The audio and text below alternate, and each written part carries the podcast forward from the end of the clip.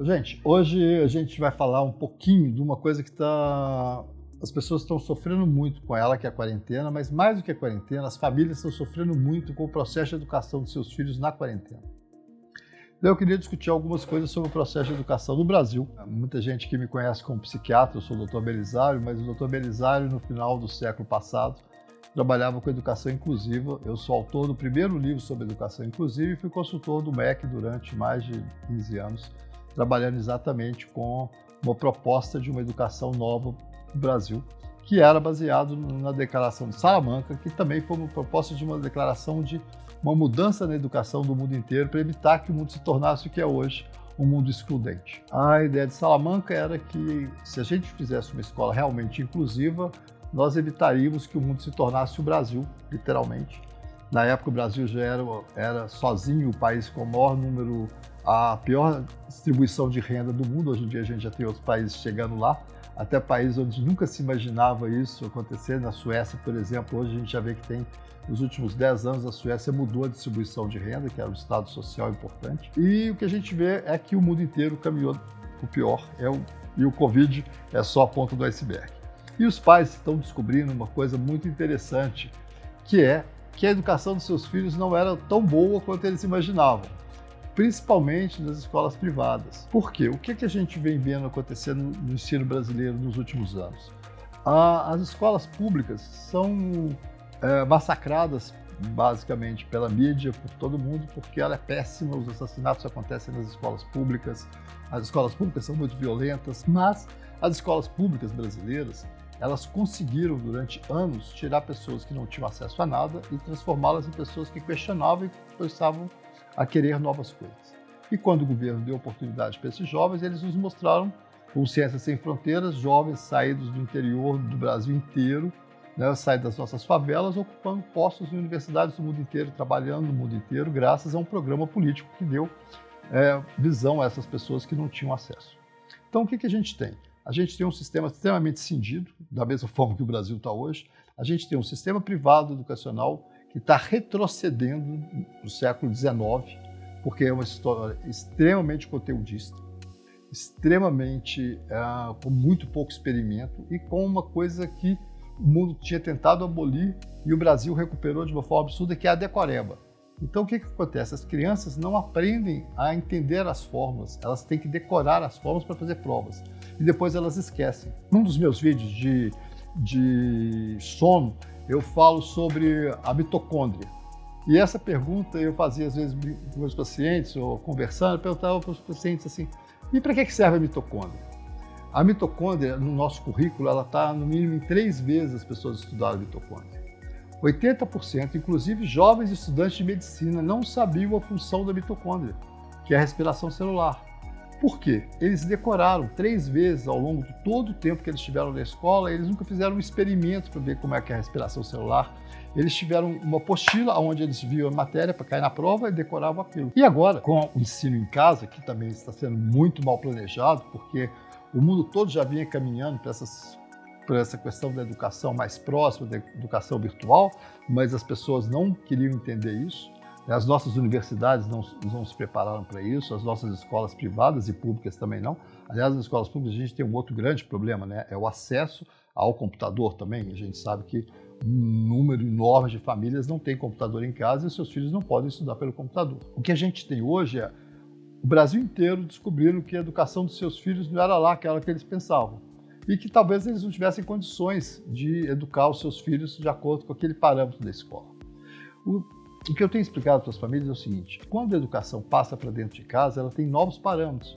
E algumas escolas estão tentando fazer o quê? Repetir aquele mesmo padrão. Então, faz as aulas como se fosse na escola, faz o para casa como se estivesse para casa, já que é uma situação ridícula, né? Porque você tem aula em casa e ainda tem o para casa para fazer. O para casa seria um reforço do aprendizado, mas uma boa aula não precisa de reforço, ela já está sendo feita em casa. É, a gente começa a ver uma discrepância muito grande. O mesmo sistema de avaliações de provas longas, exigindo decoreba, exigindo um tempo de concentração muito grande dos alunos, mas um tempo de entendimento muito baixo. A grande questão é que para esse mundo de hoje, a educação ela pede criatividade, capacidade de extrapolar os seus conceitos. E isso não é dado pela decoreba.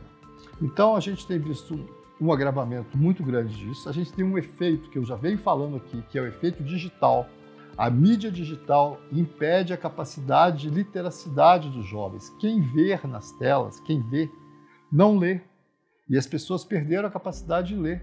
E ler, você cria crítica. E é diferente ler na tela, correndo na tela, mexendo com a tela, buscando outros links na tela, e quando você pega um livro, e você e o livro, e você começa a discutir com aquele livro, sem perceber porque tem um processo interno da leitura e de construção do conceito a partir do que você está lendo. E mesmo aquele tempo depois de relembrar o que você leu, ou mesmo na hora que você vai buscar onde que você parou. Então, assim, existem vários processos que o papel ainda é a melhor forma de você aprender a ter crítica sobre o que você lê.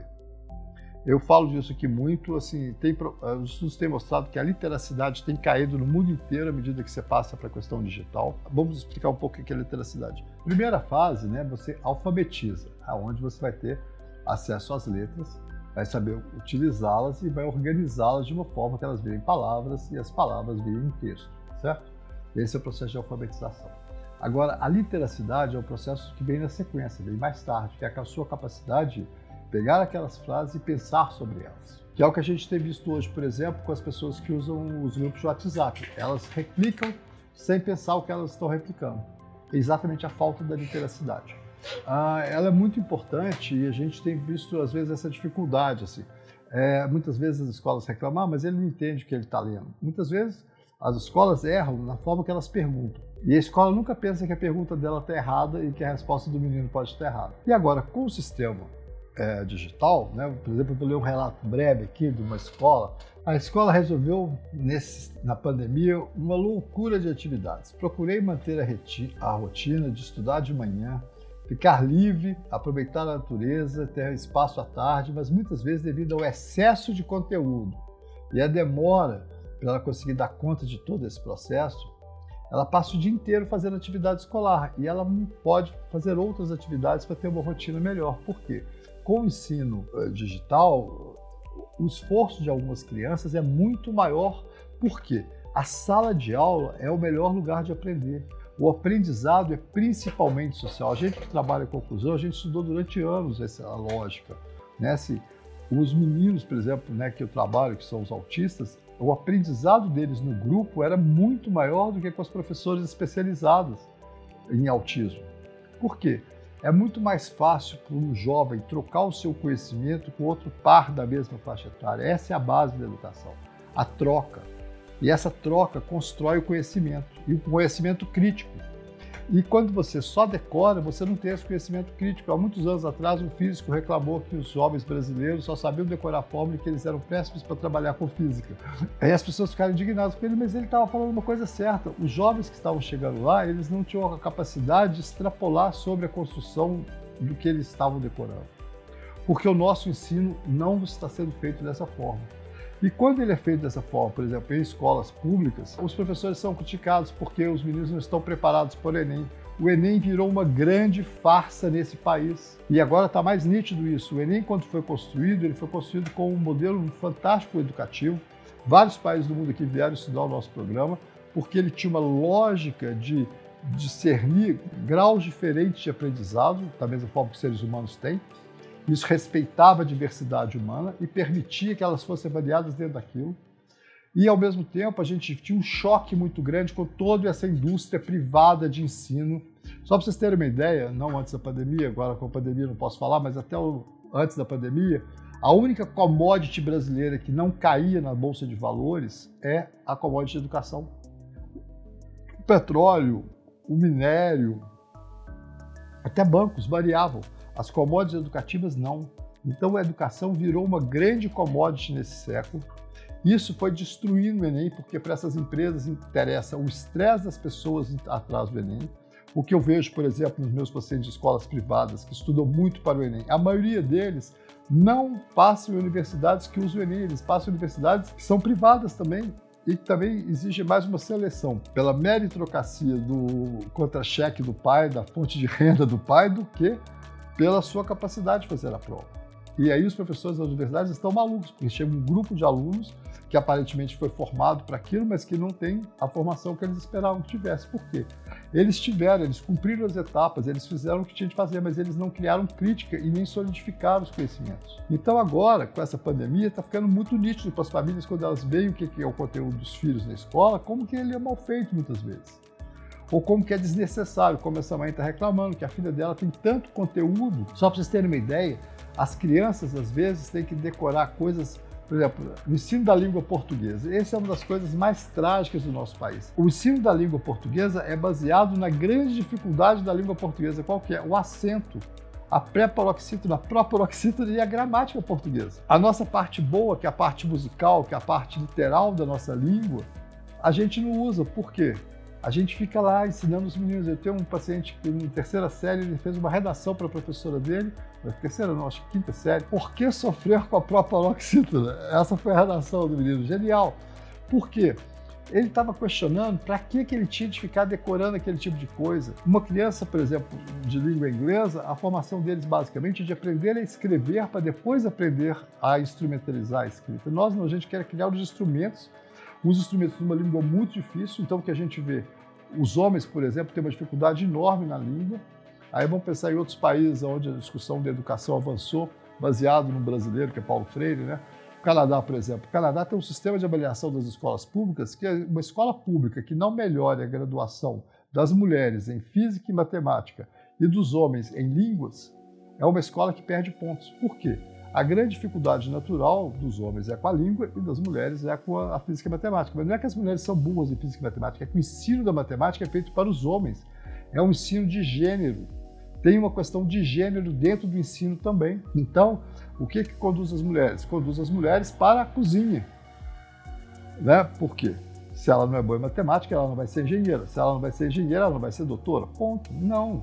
A questão não é essa, gente. A base do ensino nosso é criar crítica criar criatividade, o mundo pede criatividade, mas a gente paga caríssimo para escolas que não fazem isso. E quando tem uma escola que quer fazer uma coisa mais criativa, como algumas escolas públicas fazem, todo mundo destrói o sistema deles porque eles não estão preparando os alunos para ele. Então a gente vive essa maluquice esquizofrênica que a gente está vendo tanto na política quanto na educação. O que aconteceu no Brasil foi uma destruição do sistema educacional nos últimos 20 anos. Nós construímos um grande avanço e de repente está indo tudo embora. Por quê?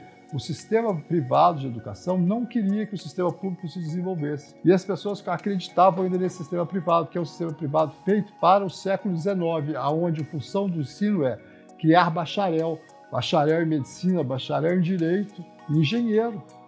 O mundo não quer mais saber disso.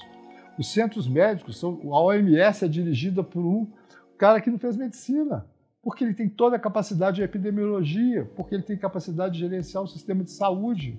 Ele trabalhou na Etiópia, ele construiu um sistema de saúde lá. Então, assim, o que o ensino do bacharelato nos dá, eu sou médico, por exemplo, faço parte disso, eu, eu vejo pessoas que eu vou ter que trabalhar com elas, que vão ser minhas chefes, que fizeram fisioterapia.